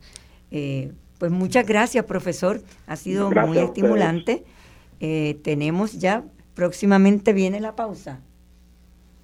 Sí, y vamos a pasar eh, a hablar sobre la Asociación de Consultorios Médicos Comunitarios, con un esfuerzo que se está dando en la comunidad portugués eh, en Ponce, en Adjuntas. Tendremos a tres personas con nos, y específicamente vamos a tener al doctor Ramón Rodríguez que nos va a contar sobre la experiencia de la Asociación de Consultorios Médicos Comunitarios y también eh, sobre el Centro Comunitario Doctor Johnny Rullán, que es de recién creación. Nos van a estar comentando sobre cómo les ha ido, las expectativas que tienen de aquí al futuro y cómo eh, vislumbran que ese eh, esfuerzo quebranta con muchos esfuerzos que, simplemente desde, desde, el gobierno no se, no se llega a, estas personas, a estas comunidades que han estado históricamente marginalizadas. Así que nada, prontamente vamos a estar conversando con el doctor Ramón Rodríguez. Tan pronto termine la pausa, tenemos aquí al doctor Rodríguez con este interesantísimo proyecto y además en, el tema del intercambio de saberes es otra dimensión de lo que estamos hablando y otra dimensión de ejercer soberanía, ¿verdad? No esperar que nos las den. Sí. Em, Ahora viene la pausa, creo. Sí. Él nos había avisado. Sí. bueno, si no, eche para acá y empezamos. Si, si, si no, no nos... Ah, espérate, están haciendo señales. Sí. ok. Bueno, pues ya me invito, no se vayan, que esto se sigue poniendo bueno y mejor. Ya estamos de regreso al análisis de los temas que te interesan. Escuchas Voz Alternativa por Radio Isla 1320. Saludos amigas y amigos, entramos en la última parte de este programa que es parte de la serie construyendo soberanía desde las bases comunitarias. Hoy hemos estado hablando eh, con Alejandro, que nos presentó el programa de, eh, de, ¿verdad? de Vamos, eh, con Carisa, con el profesor Ralph Rodríguez. Ralph Rivera Gutiérrez. Ralph Rivera. Y ahora estamos con el doctor Ramón Rodríguez, que nos va a hablar de un proceso verdad histórico que nos llevó a, la asociación de la que hemos, de la que mencionó eh, Alejandro. Quería antes de darle eh, el, el micrófono al doctor señalarle a la audiencia que pueden llamar al 787-292-1703, 787-292-1704. Repito, 787-292-1703 o 787-292-1704. Si tienen preguntas, comentarios o si están interesados en, eh, en, involucrarse con alguna de estas iniciativas de las que hemos hablado hoy y que representan, ¿verdad?, que el Puerto Rico que va a ser ya está haciendo. Doctor. Buenos días. Buenos días. Buenos días, Alejandro y la compañera de, Vamos, ¿verdad? Eh, nosotros somos Vamos Ponce también, ¿verdad? Exactamente. Este, mira, eh, es bien interesante, ¿verdad? Lo que, lo, el proceso. Todo esto comienza después de María, nuestra comunidad, donde, donde tenemos, ¿verdad? El tejenito allá en el campo, pues estuvo casi un año sin electricidad. Y eso nos impulsó a organizarnos. Y un problema que era precisamente de, energía eléctrica se convirtió en un, en un grupo, en un consejo comunitario eh, que hemos hecho ya tres asambleas, mm. donde elegimos 10 directivos anualmente. Y en una de las reuniones, como yo estoy en un proceso de retirarme ya de la práctica médica, pues yo quería este, seguir ofreciendo mis servicios, pero en la comunidad, eh, gratuitamente. Entonces, surgió la idea de crear en la escuela que fue tomada, la Ramón Emeterio Betance del barrio Guaraguao de Ponce, entrada a, la comunidad Santa Pascua, pues en esa escuela que es tomada por la comunidad, eh, separamos eh, dos salones e hicimos el consultorio. Eh, creamos un consultorio médico donde nosotros íbamos a ir allí a, hacer nuestra práctica los sábados. Con mi familia también, mi, compañera es enfermera, mi hermano es pediatra, su compañera es enfermera, mi hijo médico, mi hija es audióloga, pues más o menos como un proceso familiar y vamos a estar ofreciendo el servicio a la comunidad. Pero de, ahí para adelante, eh, precisamente inauguramos en el mes de eh, noviembre, inauguramos el, centro, en diciembre, perdón, el centro doctor Johnny Rullán dentro de la escuela. La idea era que, bueno, el doctor Johnny Rullán, a quien conocí personalmente, ¿verdad? Y que pasamos pues, procesos de salud en el mismo año, ¿verdad? Que nos dio cáncer a los dos. Y ahí nos hicimos una amistad.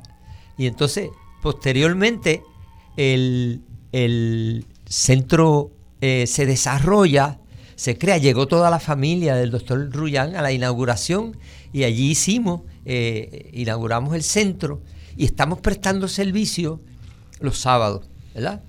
Este, y tenemos muchas pretensiones. ya hemos hecho tres vacunaciones a la comunidad, ya hemos este, dado varias clínicas eh, eh, y estamos, cuando empezamos a ver la situación nos dimos cuenta de una cosa bien importante, que había que tener un perfil de salud de la comunidad. Y entonces se creó el censo. Utilizamos varios modelos, ¿verdad? Eh, y en esos modelos eh, creamos el nuestro propio. Ese modelo lo vamos a poner a disposición de las comunidades a través de la Asociación de Consultorios Médicos, porque lo primero que hay que hacer en una comunidad es conocer su perfil de salud.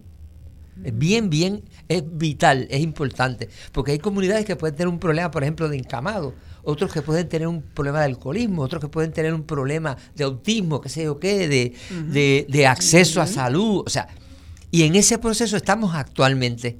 O sea, se están eh, eh, censando la comunidad. En este preciso momento iniciamos el proceso de censar eh, nuestra comunidad, que inicialmente, como mencionaste, era la comunidad portugués de adjunta, aunque la comunidad portugués tiene parte de Ponce también, y es portugués arriba, portugués abajo, pero en la última asamblea decidimos ampliar y, elegimos personas de Guaraguao, de Santa Pascua, de La Loma, etcétera. Y ahora creamos un, consejo mucho más amplio que impactamos a sobre 600 familias.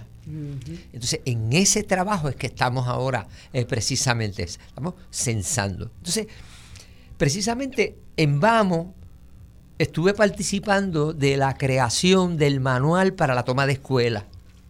A través de, una red de respuesta rápida comunitaria que dirige, ¿verdad? El compañero Francisco Santiago y Ángel. Y entonces, de vamos, ¿verdad? Sí. que ya tenemos 33 comunidades unidas en ese proceso, que es bien interesante. Entonces, participé en el proyecto de crear el manual para la toma de escuela. Y entonces eso me hizo clic. Y yo dije, caramba, pero entonces ¿por qué no creamos también un manual para la creación de los consultorios médicos comunitarios. Porque eso le va a servir a las comunidades, ¿verdad? Y entonces por ahí empezó el proceso y, en el proceso de reunirnos surge la idea de, que, de crear la asociación de consultorios médicos comunitarios para darle apoyo y servirle de sombrilla. O sea, ya lo inscribimos así, con ese nombre, en la Secretaría de Estado y, aspiramos a hacer nuestra primera asamblea el segundo domingo de septiembre eh, la asamblea constitutiva, ¿verdad? Y elegir una directiva, porque por ahora somos pues unos voluntarios que creemos que la salud tiene que estar en manos de las comunidades. Porque son las comunidades los que conocen sus problemas de salud. Y es desde allí donde tú puedes hacer educación y puedes hacer prevención. El tratamiento obviamente sería ideal, pero el tratamiento se, se, reservaría para las comunidades más aisladas, ¿verdad? este, en este comité, pues que comenzó con dos personas, pues se ha ido extendiendo. Tenemos al compañero Alejandro en el comité, eh, mi hijo, el doctor Ramón David Rodríguez, eh, mi compañera Virgen Rodríguez Rolón, la licenciada eh, González Alemán, el compañero Rafael Rodríguez Saldo, que lo conocen por acá en Radio Isla, ¿verdad? Este, tenemos también a, Carmen Inés Rivera, la doctora Carmen Inés Rivera, fue presidenta de la Asociación de Psicólogos de Puerto Rico. Y a Moncho Ramón Soto, que también es un doctor en psicología y profesor, está dentro del comité. Y además eh, nos sirven de, de, de, educación, perdóname, de, asistencia el profesor Marín y, y el doctor Cabanilla con el que nos estuvimos, reunidos extensamente y discutimos sobre este proceso y le pareció bien interesante que nos preocupemos por organizar las comunidades bajo una sombrilla que sería la asociación ¿verdad? De, consultorios médicos. Este, con, lo que les acabo de decir, ¿verdad? la prioridad de nosotros tiene que ser la educación y la prevención en salud. ¿verdad? Eh, porque esto sería tomar en las manos la salud de las comunidades. Eso sería soberanía, ¿verdad? Un cambio de paradigma. Exacto. Y, nosotros también aspiramos a que, a que hasta los partidos políticos presionarlos para que incluyan eh, los consultorios médicos comunitarios en sus programas, ¿verdad? Para darle eh, consistencia al asunto para que la salud comience desde las comunidades. Tú sabes que en el modelo eh, que nos hicieron, que nos desaparecieron, que era muy bueno, la prestación de servicios de salud comenzaba en los municipios. Nosotros estamos planteando lo que se ve desde las comunidades, ¿verdad? Para que, para que así, eh, o sea, tú puedes resolver cientos de problemas desde la comunidad sin llegar a la enfermedad. Exactamente. Tengo una preguntita organizativa. Eh, ya existe la asociación, entonces ya tienen como una directiva el cómo lo están viendo ahora, que hay comunidades que pidan que haya centros o ustedes van por comunidades compartiendo el concepto e invitarlas a que se generen los centros. Mira, por ejemplo... En el manual, ¿cómo se visualiza? Sí, Lo, que acabas de, preguntarme, eh, por ejemplo, la gente de COSAO, este, allá, este... Eh, Monroy eh, estuvo presente en la inauguración de nuestro centro y, hablamos extensamente sobre, sobre ese proyecto. O sea, nosotros estamos hablando de un proyecto que, que nace ahora, ¿verdad?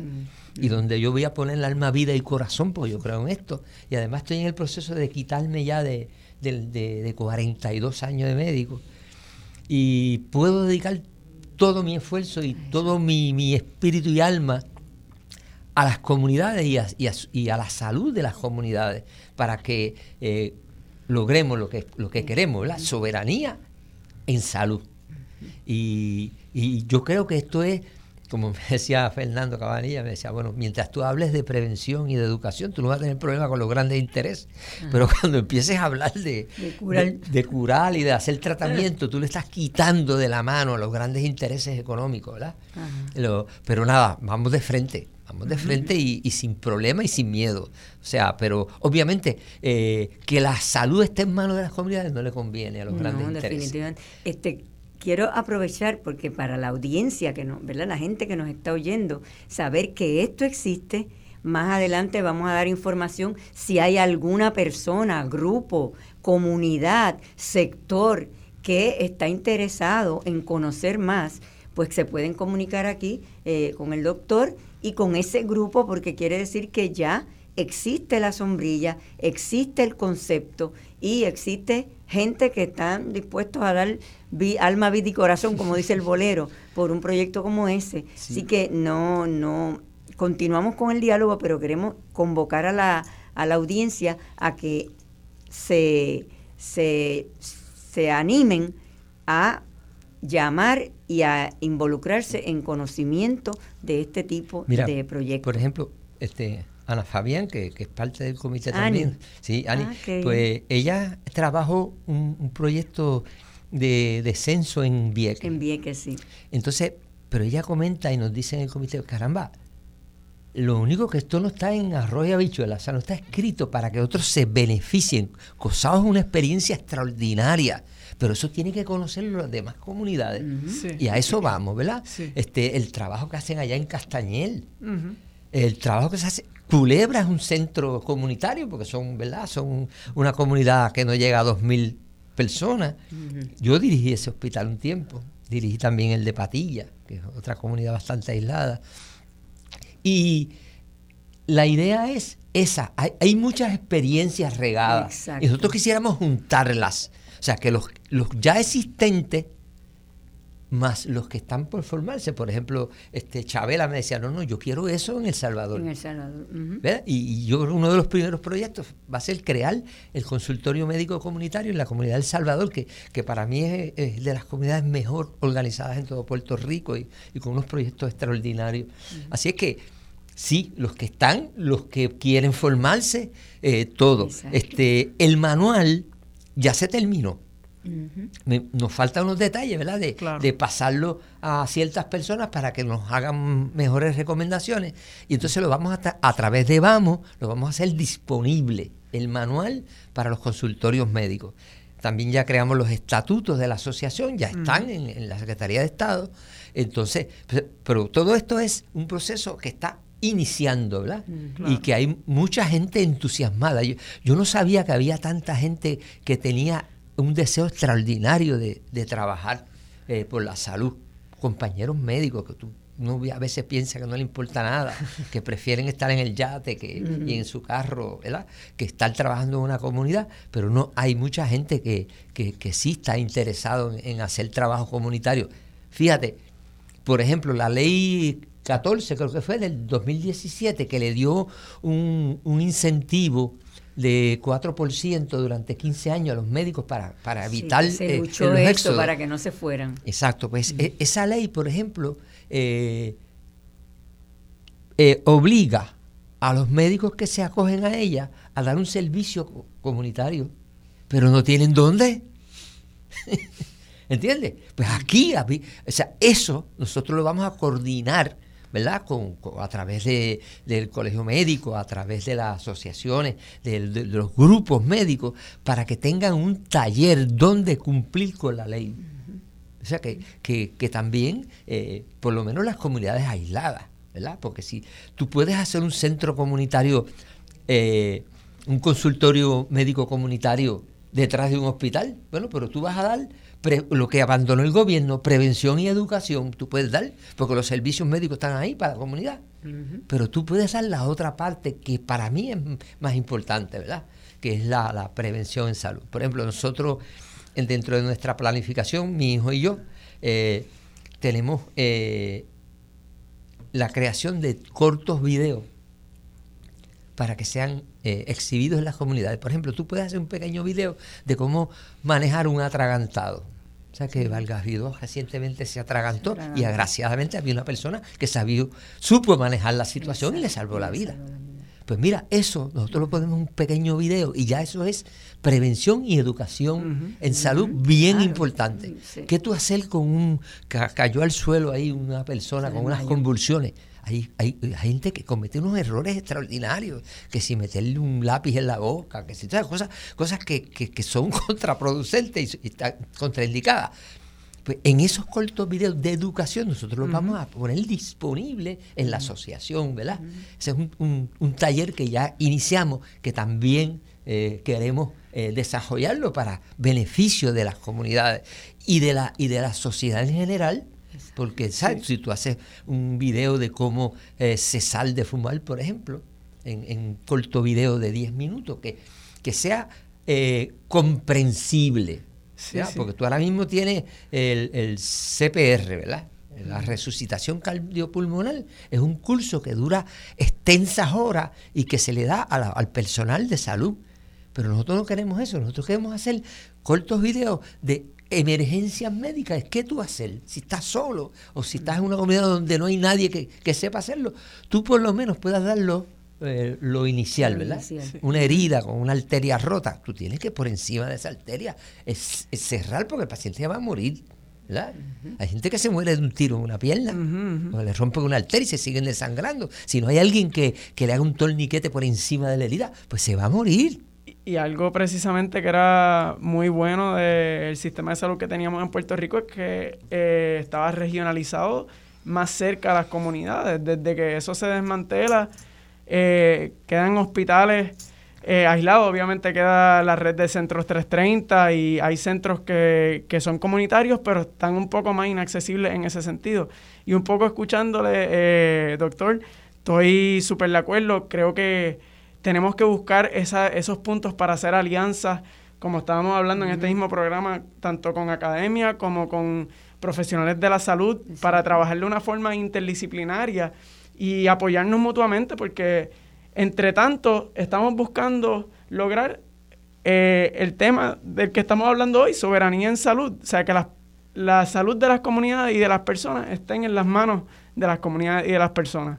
Así que creo que tenemos mucho, hay, mucho taller, hay mucho que hacer y, y algo que estoy segurísimo es que hay mucha gente dispuesta para, para realizar estas labores que son tan importantes, que sin salud no tenemos, no tenemos nada. Eso es lo que digo, sin, sin, sin soberanía alimentaria y sin un proceso de prevención de salud, dejamos de existir. Y eh, un pueblo para que pueda descolonizarse tiene que por lo menos existir y tener energía.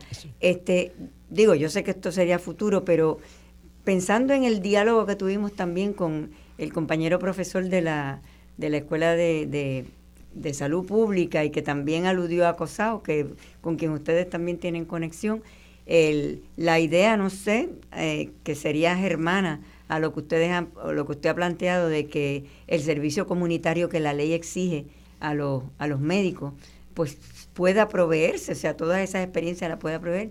Pienso si eventualmente no habría la posibilidad de que sea para eh, estudiantes de, ciencias médicas que estén saliendo ya sea de la escuela de salud pública, ya sea que se generen unos espacios que en vez de estar anhelando a irse por allá a, a otro sitio a, hacer la residencia, etcétera, pues puedan generar unos espacios que se hagan acá, ¿verdad? En, en, Cuba hay esta cuestión de que antes de tú te gradúas, el Estado ha puesto muchísimos recursos en ti, dos años que tú le sirvas a tu país. Eh, ¿Eso usted cree que se puede, puede estar en el radar? Mira, hay tantas eh, posibilidades de, de crear eh, alianzas. Las escuelas de, de, psicólogos, las de enfermería, las escuelas de, de formación para médicos, la, la de los trabajadores sociales, de los tecnólogos médicos. O sea, hay tantas, tantas posibilidades de tú crear alianzas con, con esas eh, otras eh, eh, grupos de prestación de servicios de salud, que eso sería extraordinario para el país. ¿verdad? Que tú, por eso es que la asociación tiene esa vital importancia de crear esa sombrilla donde crear las alianzas para, para beneficiar a las comunidades. ¿verdad?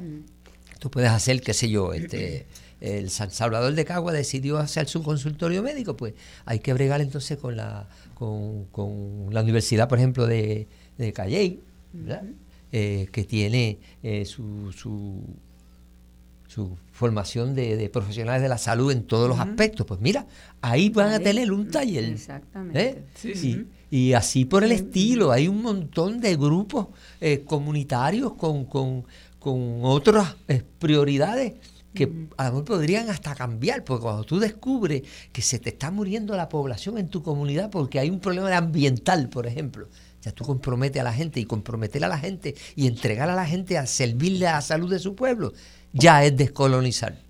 Yo he vivido ese proceso en mi comunidad. O sea, yo he visto gente que estaban con unos, unas extraordinarias capacidades de servicio, estaban aislados en sus casas encerrados en sus casas. Y cuando tú los convocaste, ¿verdad? Eh, por ejemplo, a mí me decía un señor en estos días, me decía, doctor, a mí lo más que me impresiona de usted, que esto es un médico y se pone a recoger basura por la carretera. Digo, porque ese, o sea, la mejor forma de decir es haciendo lo que tú decías. O todo el mundo está de acuerdo que las comunidades son vitales para el desarrollo del país de la, y de las soberanías de todo tipo. Eso es verdad. Pero de ahí a dar el paso a organizar tu propia comunidad, hay un problema. ¿verdad? Y yo creo que yo me cansé de predicar. Y, y de María para acá, bueno, aunque ya yo he estado identificado en tantos procesos, ¿verdad? Sobre todo en el movimiento cooperativo y eh, en la lucha eh, por la soberanía del país, etcétera, etcétera. Pero desde que el simple hecho, o sea, yo no sabía que recoger basura era un ejemplo tan impactante para la gente de mi comunidad. Eh, ya la gente está haciendo lo mismo. Ya la gente casi no me tira ni me ensucia los lugares. Nosotros rescatamos las lágrimas, por ejemplo, un sector hermoso. Precisamente vamos a tener en Las Lágrimas, que es un sector rescatado por nuestra comunidad, eh, donde hay un chorro de agua perenne, ¿verdad? Y por eso se llama Las Lágrimas y el artista Jesús Ortiz eh, esculpió allí en una piedra las lágrimas. De hecho, Jesús Ortiz también pintó un mural hermoso en, la, en el consultorio médico Johnny Rullán, pintó al doctor Rullán y una cosa hermosa. Entonces, este, pero eso, o sea, si, si tú das el ejemplo, si tú, si tú lo haces tú y no miras para el lado, yo he tenido muchas frustraciones también, pero la, las satisfacciones son extraordinarias. La primera vez que publicamos un video limpiando la carretera me llamó una persona de patilla. Y yo creo que ahora lo están haciendo mejor que nosotros. Se tiraron a la calle a limpiar la carretera también, porque por eso les sirvió de ejemplo. ¿verdad? Es, tomar, o sea, a veces uno cree que, descolonizar también es recoger basura. Claro. También es este, limpiar eh, tu entorno, embellecerlo para que él disfrute de todo. ¿eh? Nosotros eh, yo he pintado como tres banderas en la comunidad de Puerto Rico, obviamente, ¿verdad? Eh, en, la carretera. Ahí cayó una piedra enorme, una máquina la movió, pero tenía el mapa de Puerto Rico y dije, espérate, aquí está, y le hice la bandera. Entonces, ya la gente la está pintando también. En, la misma, eh, en los ocho kilómetros que incluye nuestra comunidad, la gente lo está haciendo. Es una, la 1.23, la antigua 10, eso está abandonado totalmente por el gobierno, por los dos gobiernos. Y entonces nosotros pues estamos embelleciendo ese entorno y pintamos los muros. Y, hemos estado haciendo eh, esa limpieza todos los meses. Un domingo sacamos la comunidad para limpiar nuestro entorno. Ustedes no se imaginan las, los sacos de basura que yo he sacado en esos últimos tres años. Hemos más de 100 bolsas gigantes de basura. No, y lo bueno es que también sirve para otro para otro tipo de proceso educativo. Por ejemplo, el hecho de que la escuela se llame Ramón Emeterio Betance puede ser motivo de algún momento eh, hablar quién era, quién era Ramón Emeterio Betance, que fundó un hospital, que fue un experto en el tema del cólera, que, o sea, que no era solamente este señor mítico que, que nos han creado, eh, ¿verdad? que dirigió y que nunca llegó al grito del Are, que tampoco necesariamente fue así, pero que tenía todas esas dimensiones que son parte de nuestra vida de hoy. Y, en eh, esa escuela. Sí, se puede desarrollar una muchísimo. Escuela abandonada por el Estado, que todavía se necesita. No hay escuelas alrededor bien lejos. Y qué casualidad, se llama Doctor Ramón Emeterio Verance, que allí está el consultorio Johnny Rullán y, por, y, dirigido por un ilusionista eh, llamado doctor Jamón Rodríguez pues es lo que le estoy diciendo, que se aprovechen esas coyunturas que son casi mágicas, lo que, se ha, lo que se ha creado. Allí estudió Hernández Colón. En esa escuela, mire para allá. y Eugenio María de Hostos decía que la conciencia, ¿verdad? La conciencia ética era una combinación de pensar, sentir y actuar. Que uno podía darse cuenta de una situación de injusticia, pero si no se identificaba emocionalmente con ella, eso necesariamente, eso no llegaba a ningún sitio. Pero no solamente identificarse emocionalmente con ella, sino lo que usted estaba diciendo, actuar sobre ella. Así que yo insisto, ¿verdad?, en traer nuestro DNA de nuestros, de nuestros pensadores y de nuestros ancestros, porque realmente tenemos una historia que fundamenta y justifica muchas cosas y eh, podemos estar contribuyendo a que nuestra gente, a través de su, de su práctica, vaya conociendo lo que han sido eh, esas personas y se dan estas magias, porque mira, toman una escuela y se llama Ramón Emeterio Betance y fundan un centro ¿verdad? De servicio que, también es para... De, un, de un, eh, un ser humano eh, salubrista extraordinario. Extraordinario. Yo decía en la inauguración, le decía a su viuda, ¿verdad? Este, qué falta nos hace Johnny en esta, en esta pandemia, ¿sabes? Era un hombre muy, muy organizado y que conocía exactamente y que predicó toda su vida la prevención en salud y le pusimos por eso ese nombre. Exactamente. Para ver, a servir de, de, ejemplo. En, en, estos días un amigo me decía, ay, yo veo esa foto de don Pedro con las piernas expuestas y esa sonrisa tan hermosa. O sea, las, las, piernas agrietadas, eh, donde lo, los radiaron, ¿verdad? Y me da tanta pena. Y yo dije, pues a mí no me da pena. A mí lo que me da es coraje. O sea, eh, pena es, eh, es casi una, una, colonización mental. Eso es lo que te tiene que provocar es coraje y acción. ¿verdad? Y yo creo que así mismo el, deterioro de la salud de nuestro país no nos puede provocar pena, lo que nos tiene que provocar es coraje y empezar a organizar al pueblo y dejar por lo menos, ¿verdad?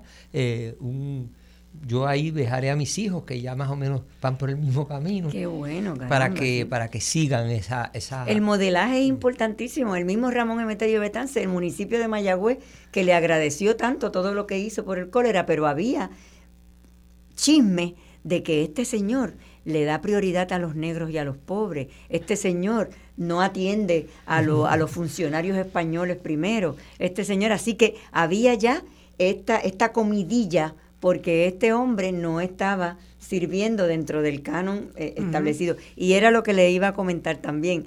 El comentario de Cabanilla y el suyo es muy importante y es que a medida que se tenga éxito, van a empezar los detractores, que intentarán desprestigiar y el proceso educativo también va a incluir el que la gente vaya conociendo esto que Alejandro ha mencionado mucho, esa, esa estructura que existe que impide que nos descolonicemos en el área de la salud. Yo creo que los detractores son importantes en los procesos Enseñan muchísimo, enseñan muchísimo. Ya los tenemos.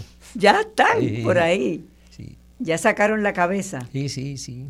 Los que, los que quieren justificar eh, que no hacen nada, criticando a los que hacen, ¿verdad? Eso es, eso es clásico en, en toda sociedad. Exacto. Pero nada, este, eso, eso yo a veces, a veces nos impulsa más el, el, el ataque del enemigo que, que, el apoyo del amigo.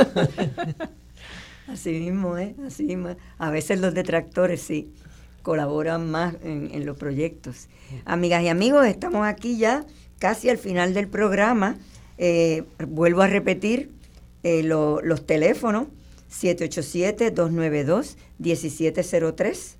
787-292-1704. Me gustaría que el doctor Ramón Rodríguez nos dijera si hay algún teléfono, ya que si quizás por timidez alguien en la audiencia no ha querido llamar para expresar su interés, eh, que nos pudiera dar un, lugar en que la gente se pueda comunicar con ustedes si está interesado a darle seguimiento a este proyecto. Y Alejandro, también... Eh, cómo se pueden comunicar contigo si hay alguien interesado en conocer eh, sobre los procesos y los proyectos de la Escuela de Salud Pública. Sí, eh, pues básicamente se pueden comunicar conmigo al 787-413-9512. Eh, 413-9512. Con mucho gusto, estoy a la mayor disposición de entablar una conversación, colaboraciones, lo que sea. Eh, y, conectar con Carisa también. Y conectar con, Carisa. y básicamente en Facebook pueden encontrar la página de Vamos, eh, Vamos Puerto Rico, la organización en Facebook. Por allá pueden enviar mensajes, eh, pueden darle follow, seguir a la página y todo. Y por allá se pueden comunicar con, con el equipo completo. Y con mucho gusto, o sea, queremos más colaboradores, más colaboradoras, más personas que, que quieran construir ese Puerto Rico que va a ser. Y que está haciendo ya. Y que está haciendo ya, definitivamente. Doctor, ¿y a dónde pueden, se pueden comunicar este, con ustedes? Mi, consultorio médico eh, eh, personal es, es, sencillo. 787-848-4000. O sea, ahí a través del personal que tengo allí, cualquier duda o pregunta me la pueden llevar allí. Las páginas, Vamos Ponce, pero también a través de Vamos Puerto Rico, ¿verdad? Eh, eh, se nos puede contactar, se nos puede contactar a través de la página Doctor Ramón Rodríguez Ramos o la página personal que es Ramón Rodríguez Ramos.